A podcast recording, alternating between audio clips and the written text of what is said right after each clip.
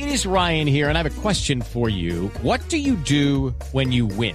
Like, are you a fist pumper? a woohooer, a hand clapper, a high fiver. I kind of like the high five, but if you want to hone in on those winning moves, check out Chumba Casino. At ChumbaCasino.com, choose from hundreds of social casino style games for your chance to redeem serious cash prizes. There are new game releases weekly, plus free daily bonuses. So don't wait. Start having the most fun ever at ChumbaCasino.com. No purchase necessary. BGW. Void were prohibited by law. See terms and conditions. 18 plus.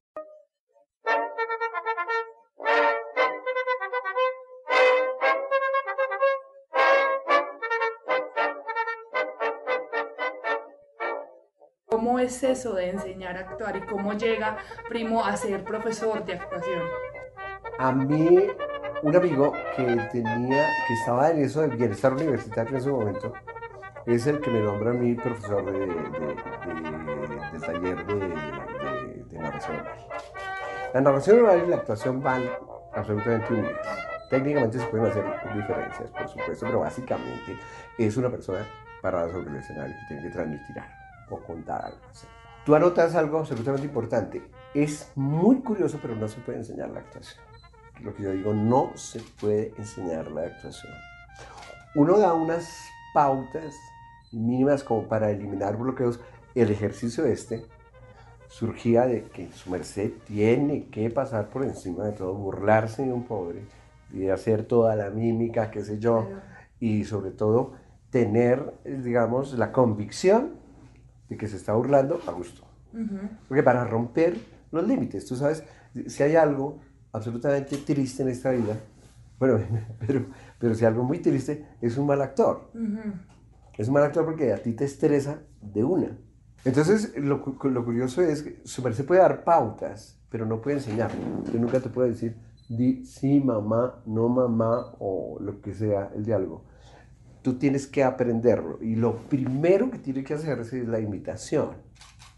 Tú escoge los mejores actores y trata de imitarlos. Al principio no importa si, si se te ve ridículo, que es eso lo de menos, pero tú te vas adaptando a zafarte de ti mismo, ya tomar pautas que tú aprendes, porque tú tienes que contabilizar, es decir, cuando se hace milimétricamente, tienes que contabilizar segundos, cuánto, por ejemplo, yo siempre digo, observen a las grandes actrices norteamericanas. ¿Cuánto se demoran en dar una respuesta? Por ejemplo, en el teatro, uno de los elementos más difíciles es el silencio. Porque generalmente cuando uno está muy primipano y va a actuar, quiere actuar a toda hora. ¿no? Le resulta muy difícil quedarse quieto. Claro. Muy bien. Entonces es una cuestión que se aprende. Y se aprende del lado de los maestros como exactamente ocurre con la escritura. Exactamente, exactamente. Los talleres pueden ser sitio de encuentro, me parece interesantísimo, eso tiene valor, pero tú eres la única que aprendes a escribir. Por ejemplo, si tú eres especializada, no sé, en, en periodismo eh, con cámaras, lo aprendes con las cámaras y observando los mejores periodistas. Lo mismo ocurre con el periodismo escrito. Tú o te pones a leer a Gaita ya te pones a leer a Norman Mailer, en fin, a Capote o a lo que tú quieras, al mismo García Márquez, en fin, y toda una gama de periodistas que hay eh, y de mujeres periodistas muy brillantes, absolutamente brillantes. Y ahí es donde tú vas cogiendo, porque tienes que eh, repetir, es decir, enseñar. Yo les decía a los muchachos, traten de imitar y si quieren perfeccionar su lenguaje, copien, hagan una cosa que parece absurda, que se enseñaba antes y que hoy en día no se enseña, que es copiar. su merced coge el texto, un texto que a usted, eh, a su merced le guste particularmente, y cópielo, cópielo, escríbalo así a mano. Va contabilizando comas, es decir, eso se va incorporando. Aprendiendo. Aprendiendo, ahí sí es aprendiendo y siguiendo eso, porque empiezas a hacerlo cuando eres bastante exigente contigo misma y tu cerebro se va encargando de ir acomodando toda esa información, porque tú se lo ordenas. En ese sentido, primo, ¿quiénes fueron los maestros suyos? ¿A quién empezó imitando cuando empezó en este tema de la actuación? A mí me pasó una cosa muy curiosa. Yo empecé a actuar a los 12 años, pero deformando Es decir, eh, yo nací en un barrio popular. Entonces en el barrio popular hay chusma. Sí, eso es obvio. Y, entonces, eh, pero mira, yo tuve una ventaja con mis hermanos que fue la de, de que mi papá se esforzó totalmente por darnos una educación que fuera distinta. O sea, yo, jamás, yo estudié siempre en colegios privados y eso crea unos vínculos distintos. Entonces, eh, pero yo veía en el barrio lo- que lo- los, chi- los chinos gaban y yo los invitaba. Y luego resulté haciendo una imitación y luego resultó involucrado un personaje. Mis hermanos empezaron a reírse. Yo tenía 12 años, ingresaba al, al bachillerato. Y, y- y- y- y entonces ellos me decían, ¿por qué no nos hace reír eh, eh, esta noche otra vez? Que había sido como una recocha. Ajá. Y luego se incorporó papá y, y- y- y- duramos un buen tiempo. Yo obligado a hacerlos reír todas las noches inventándome cosas. Ujú.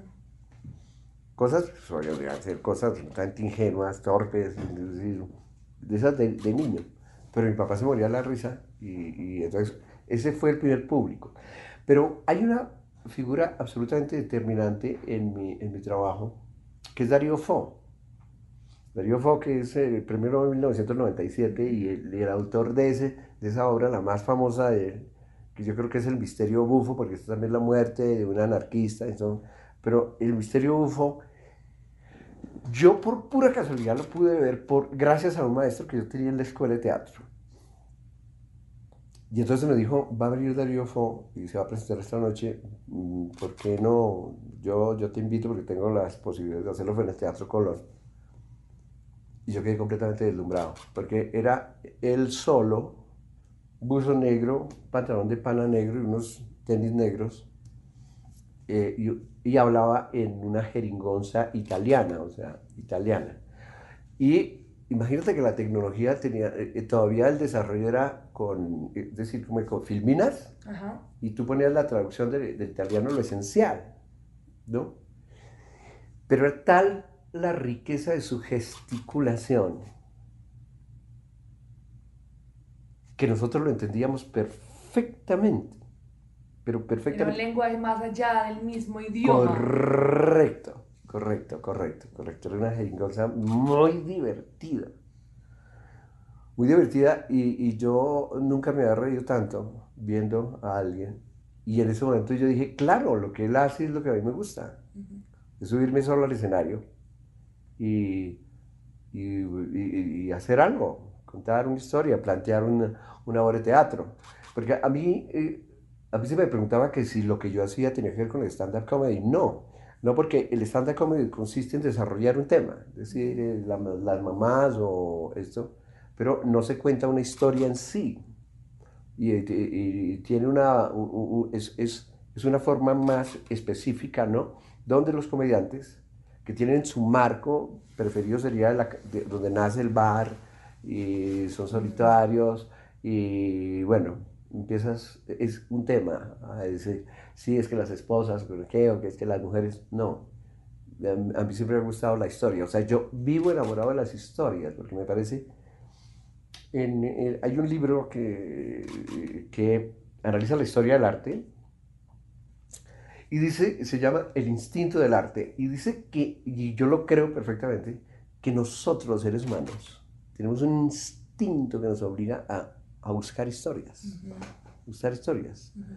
De ahí que eh, los niños sean tan receptivos a que les lean cuentos.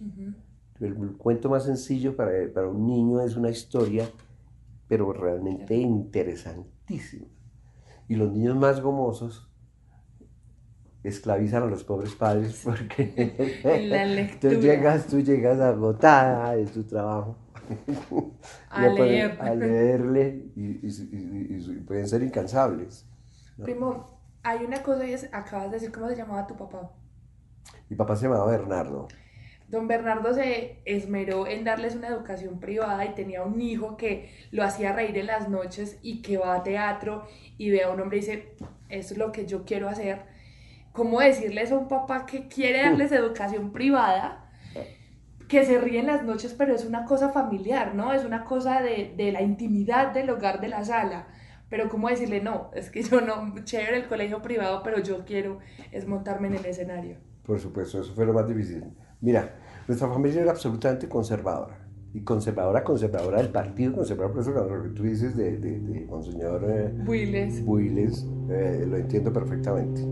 O sea, Godos, en, en la, en- en la- en la casa, papá tuvo dos hermanos que fueron sacerdotes, o sea, calcula, eso era una, un, un- un- un- Azules. un enclave, sí, total. Cuando se vio ese bipartidismo que era absolutamente radical y demencial, demencial, porque era absolutamente demencial. Entonces, él, él- él lo tenía perfectamente claro, es decir, mis hijos, mis hijos van a ser abogados porque él, él trabajó todavía en el, toda la vida en el Poder Judicial, es decir, fue secretario de un juzgado, o sea, secretario del juez, y a él le parecía eso apasionante. Además, eh, honroso, ¿no? Claro, o sea, era, eh, trabajar en la ley, muy conservador. Correcto, exacto, y era así, y, y mi papá fue hecho eh, así mismo. Y era una época en que se podía hacer esas cosas. Había el- el- lo interino era muy, muy aceptado y se aplicaba. Eh, pero él nunca, es decir, él, él simplemente le pareció chistoso y, y yo, fíjate que me pasó una cosa muy curiosa. Yo hice el primer año de bachillerato sin pena ni gloria, o sea, Normal. nada normal. sí. Pero cuando ingreso a segundo de bachillerato, Camila, yo estaba en el patio el primer día de clases. O sea, cuando se, se- formaban los, las, las filas de cada salón en el patio. No sé si eso todavía se estila. Y yo vi a los niños de primero y me dio ganas de tomarles el pelo. Oye, fue una decisión absoluta. Dije, yo me voy a volver el payaso del curso. O sea, sí.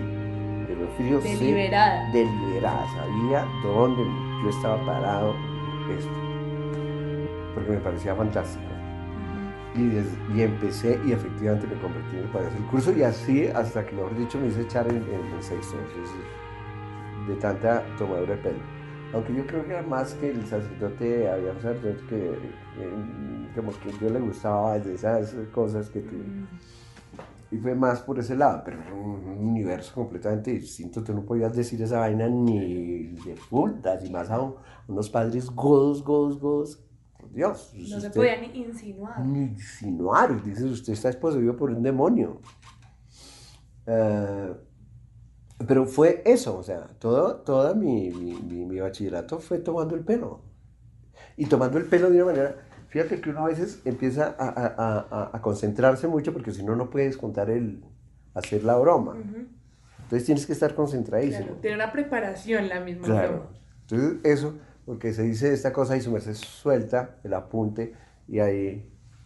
Y, y algo que es fascinante es hacer reír en un salón de clases. Los salones de clases, eh, y sobre todo en esa época, eran terriblemente aburridos. Aburridos. Y si es del colegio religioso, mucho más. religioso, por supuesto, y de sacerdote, pues, obviamente. El, el, eh, eso se recibe como agua bendita, es decir, es como agua fresca, por Dios, claro. Y eso es muy bonito. Y por eso, pero yo jamás, Camila, pensé que podía ser artista. Eso estaba completamente descartado. Y por eso empecé a estudiar Derecho y Antropología en la Nacional. Hasta que me reventé, o sea, no, no podía sostener las dos Las dos por tiempo, so- sobre todo por cuestión de horarios. Pero yo te aseguro que yo hice ese bachillerato como un zombie, digo, esa carrera como un zombie. O sea, yo estudiaba, pero en la universidad sí cambié completamente. No encontré, lo que más me decepcionó fue, porque yo entré fue a la libre. Ujú, A mí me hubiera gustado entrar a estudiar en, en- en otra universidad, ujú. pero por relaciones de mi papá tocó entrar en la libre. Y el, el salón me pareció extraordinariamente aburrido, de gente aburrida, ¿sí me entiendes? Como que eran todos burócratas ya, Sí. ¿sí me entiendes? No había esa, esa como... Chispa de la- claro, de una de la gente joven, sí, claro. la fiesta y la exacto, bohemia, Claro, claro. Pero algún día eh, yo venía a la universidad, estaba haciendo tercero, cuarto, porque, y me tropecé con la escuela de teatro, pasó la cosa más absurda, me encontré con un portero amable que me decía, siga, yo dije, no, no, yo apenas me asomé así como de chismoso. Pero entré, luego me encontré con una secretaria amable, luego una cantidad de cosas y todo eso favoreció. Y fue cuando tomé la decisión. ¿Y cómo se lo dijiste a don Bernardo? Esa misma no, no, eh, yo, no- yo esperé porque me- nos citaron a las pruebas. Eran siete pruebas un día específico para todos los aspirantes. Yo presenté las siete pruebas, pero yo estaba tenía muchas dudas de que fuera a pasar. O sea, que calculan, los otros eran malísimos. pero de verdad yo tenía eso, estaba muy inseguro. Y resulta que llegué ahí y me dijeron, no, usted sacó el primer puesto. Y, oye, eso fue una decisión. Ahí mismo me fui esa noche. Desperté, porque llegué tarde, desperté a mi papá y a mi mamá, les dije, no voy a seguir estudiando Derecho, eso fue el caos. Muy duro, ¿Te arrepientes en algún momento? nunca. Nunca se ha arrepentido. Él nunca se lo, se lo sacó en cara, nunca le dijo, hubiera sido abogado en este momento, en este momento yo ya Ellos a terminaba la carrera. Ah, no, ellos me lo recordaban todos los días. Eso fue una, una, una relación supremamente difícil. No lo entendían, lo pensaban que me había enloquecido, que, que estaba metiendo droga, quién sabe qué, qué cosa, ¿no? Porque incluso en ese momento, Camila, la actuación era vista todavía como algo muy bohemio, muy maldito, ¿no? Muy de que todavía no se puede vivir de eso. Correcto. Era un panorama completamente diferente. Porque lo- a diferencia de lo que sucede hoy en día, tú sabes que hay muchas escuelas de teatro y, y universidades han incorporado la facultad de actuación. Yo sé que hay en varias universidades, ¿no? O sea, y que so- los muchachos son apoyados por los padres. Las adoran, las adoran, los pobres adoran a la mamá. Yo personalmente a mi madre la desprecio. Vaya madrecita, vale con esa pierna terrible. Marco Calavera murió, murió. Corre y se lanza. Cae sobre el ataúd. ¿Por qué te fuiste, madre? Auxilio, auxilio. Estoy atrapado. Un reguero es esos. Llega la madre, la recoge, se los echa, le aplica café y se cura. Estamos en una cultura del espectáculo y en un país como Colombia que es casi para todos son los extremos, entonces estamos con el humor tipo sábados felices, que la gente se imagina que el humorista es alerta todo el tiempo, o el humor político, que entonces está Jaime Garzón y todo, bueno, todo el tema de humor político, y a veces queda en la mitad como un llano y una oscuridad que se encuentra casi siempre en los teatros. ¿Vos qué pensás de ese panorama un poco del humor que está atravesando el país? Que uno ve en Twitter hay un montón de gente que hace chistes y en redes sociales y no sé qué, pero siempre es como o de los dos lados se, se tiene que escoger para jugar. Sucede que con el, que el humor, el humor, el humor eh, eh, supuestamente vuelve a la persona supremamente simpática y muy querida por la gente. O sea, las personas que nos hacen reír son muy atractivas, ¿no? Pero el, aquí hubo un momento muy importante en la historia del humor que fue eh, Andrés, Andrés López, con su pelota de letras, que es una obra que es, es un referente absoluto. Y un referente absoluto no solamente desde el punto de vista dramático, porque fue una obra muy divertida, pero extraordinariamente divertida, muy bien hecha.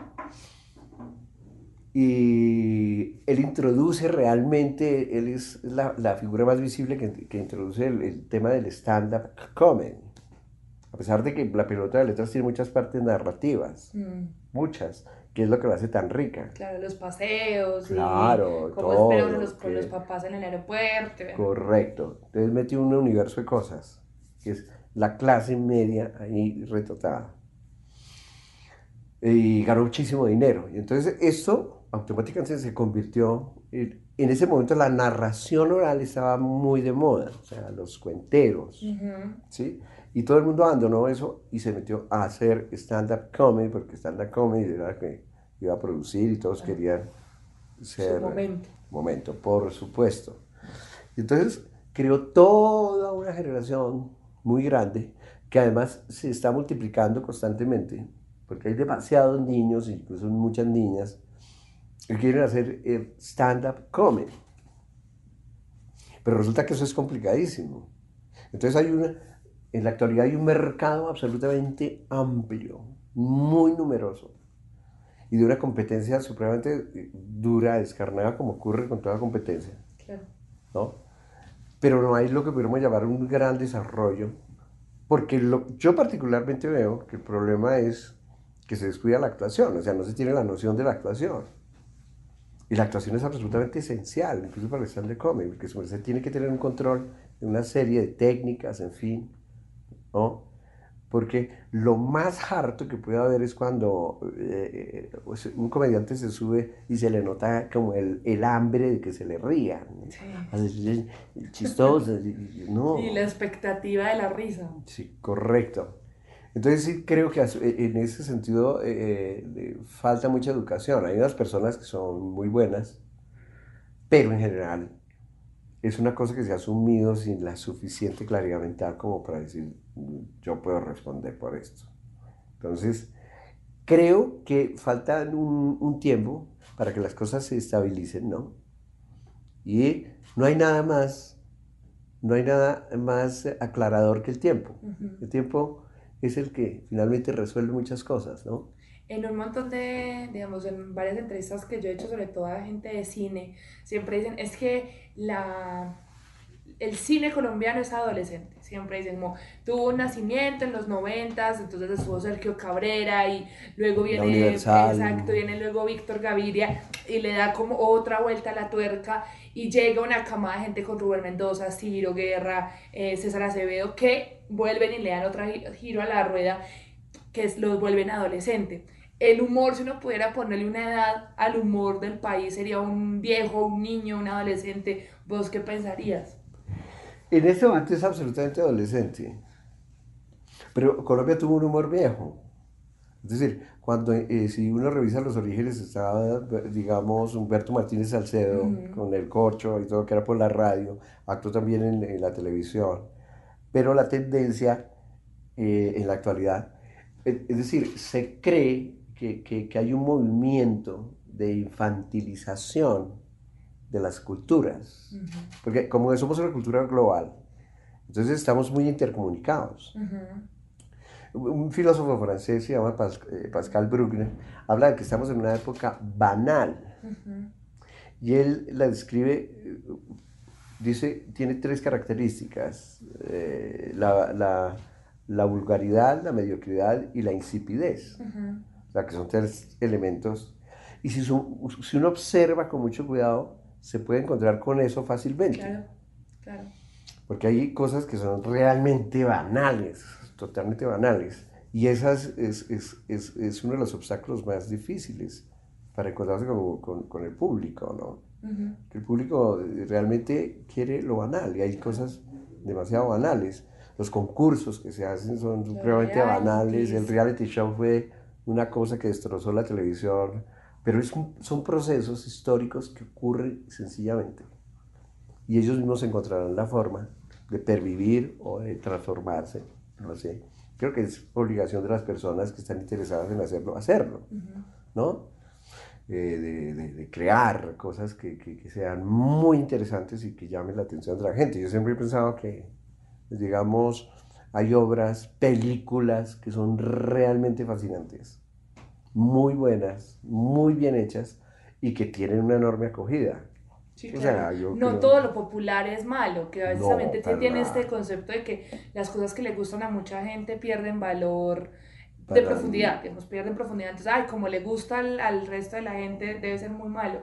Cuando uno te ve a vos en tablas, evidentemente esto se escapa de el, digamos, la, el tipo de humor de los comediantes de la noche o de Sábados Felices.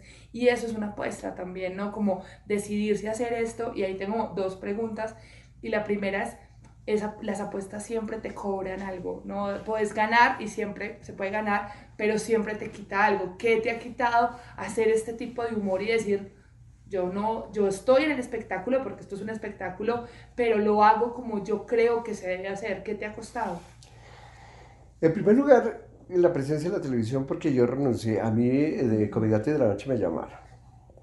Y yo fui e hice uno, un, eh, un sketch. un sí, lo presenté. Tuve una audiencia amplísima. Pero me agotó a la, la segunda filmación, eh, es decir, y te voy a decir por qué. Porque no encontré equipo. Ok. No encontré equipo. Encontré una serie de vanidades personales, ¿no? Y algunos eran amigos conocidos míos y todo. Pero yo me di cuenta que es decir, ahí lo que primaba, de hecho eso se fue al carajo. se dice. Era la individualidad. Sí.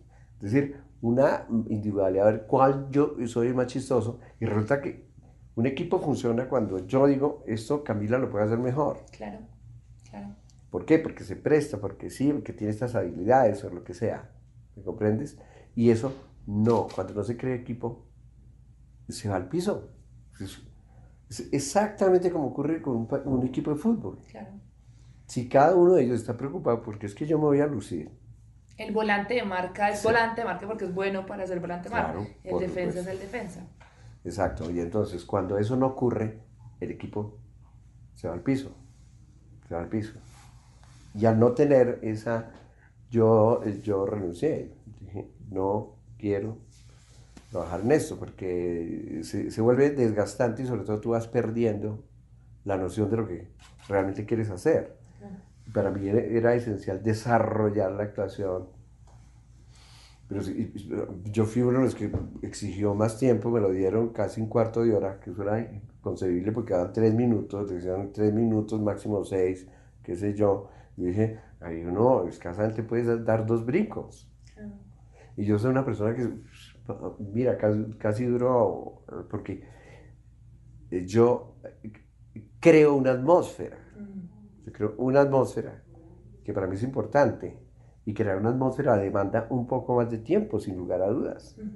¿No? De que tienes que hilar más, con mayor cuidado.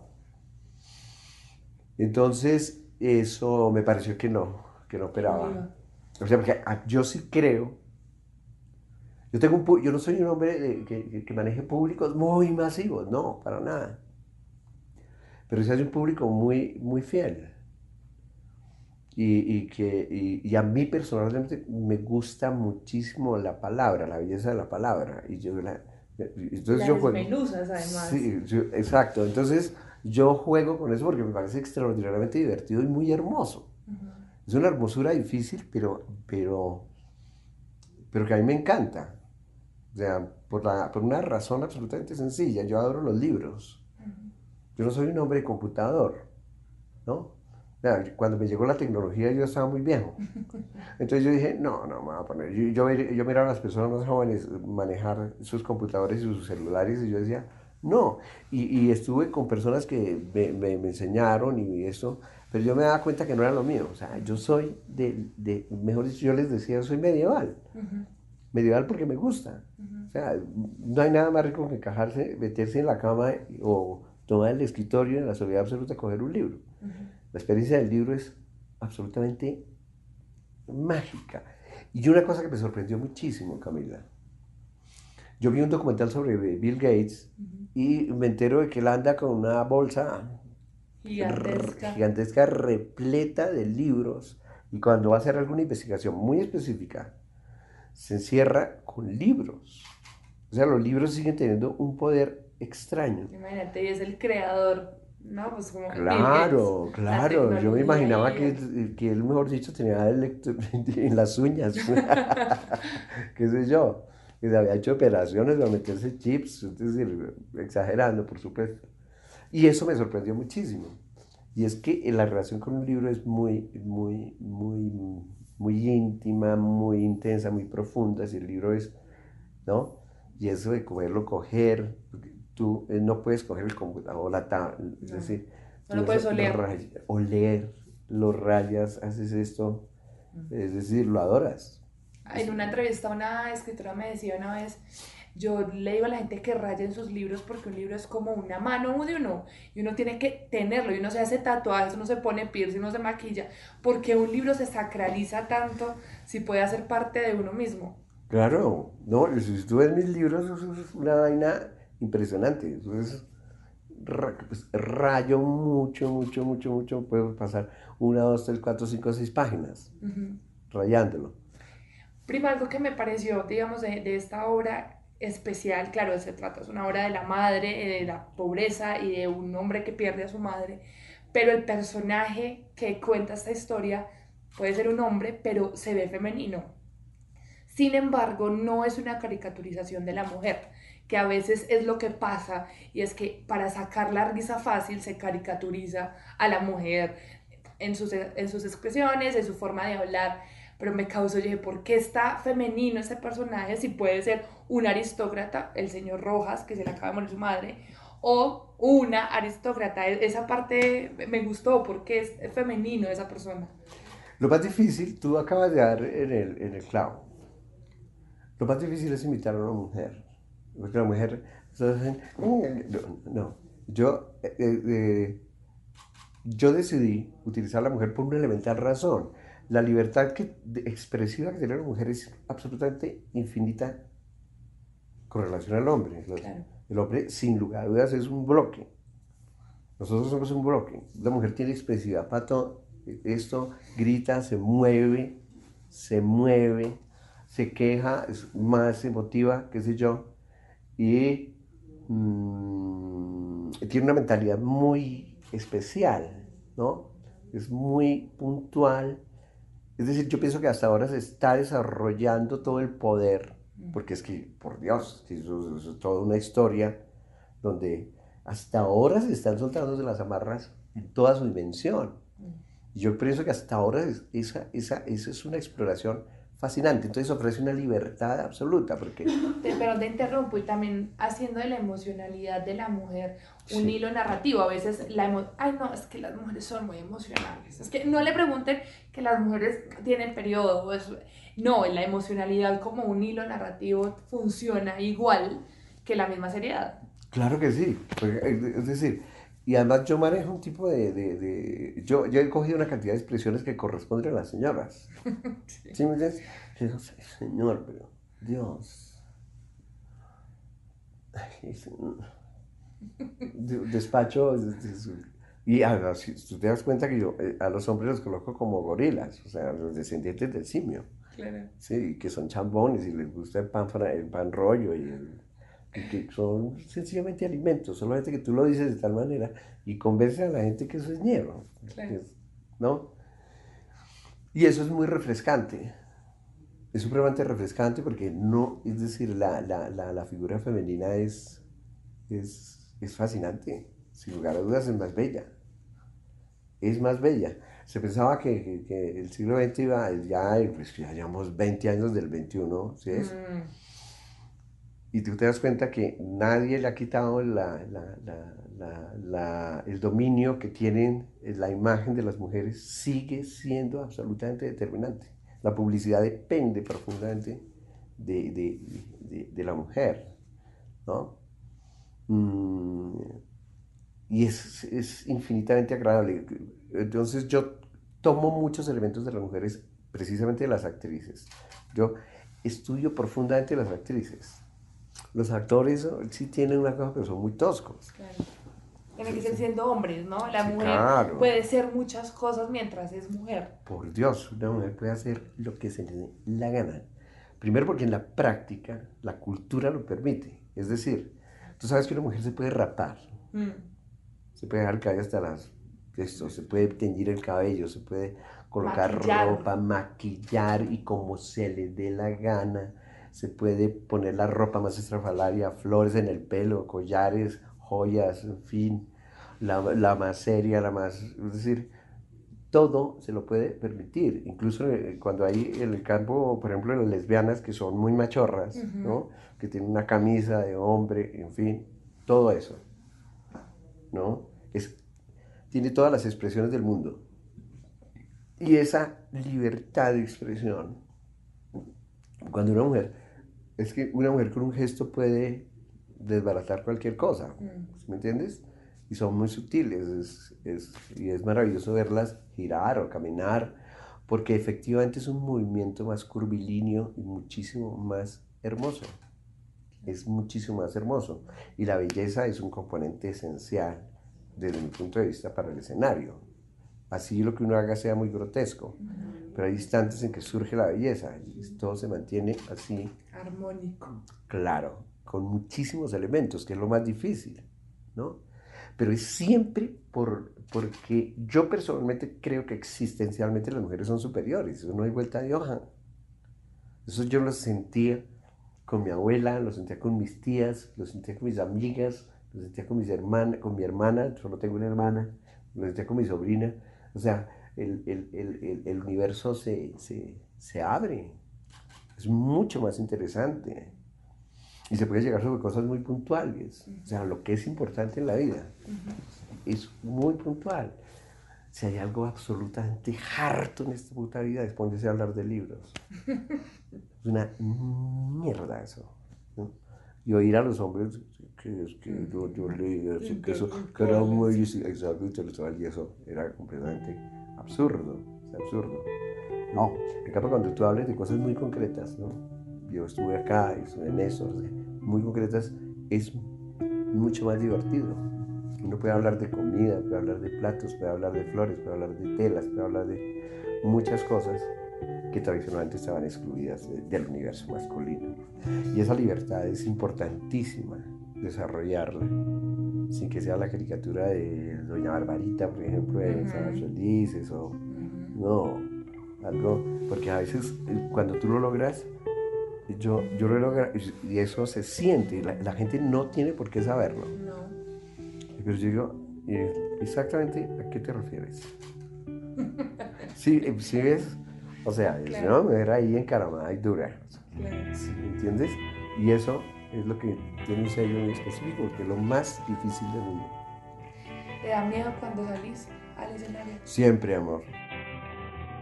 Eso es una cuestión, eh, Camila, que, eh, que, que, que nadie jamás pierde. Porque tú no, no sabes qué es lo que va a pasar. Tienes un, un mayor control, ¿no? Antes era pero terror absoluto. Pero nunca pierdes el miedo. Y ese, ese miedo, eso es muy importante. Porque te pone en estado de alerta. ¿Entiendes? Es exactamente como cuando yo creo que los jugadores salen a un campo de, de fútbol, los deportistas, que están a mil. Están, y eso es lo que permite que el juego se desarrolle. Es importante. Ese vértigo. Ese vértigo y yo, el- el- tú eh, cuando te, te enteras, por ejemplo, de actores eh, o actrices muy, que tú dices de cine y de esas, yo yo siempre que voy a salir, al- primero voy al baño a vomitar o a cagar, pues que me da diarrea, o sea, es una cosa impresionante, porque está uno muy observado. Primo, yo siempre hago esta pregunta porque generalmente uno se olvida de quién era en el pasado. Y es, si vos pudieras volver al muchachito que estaba en la mitad del patio diciendo, listo, me voy a convertir en el payaso de la clase, y pudiéramos viajar en este momento donde ese pelado, ¿qué le dirías? Uf. Yo le diría que eh, leyera muchísimo más, que viera, mm, que le dedicara muchísimo tiempo al cine. Y sin lugar a dudas a la danza. La danza sería para mí algo porque es, yo siempre he tratado de incorporarla, es decir, me parecería maravilloso porque la danza es fantástica. Y es y la danza si tú la ves cuando es- eh, se trata de mujeres es infinitamente claro ver danza moderna o tradicional cuando empiezan a hacer esas figuras, esos giros saltos eso para tener o sea, muchísimos más instrumentos de expresión. Eso se, yo sin lugar a dudas le diría eso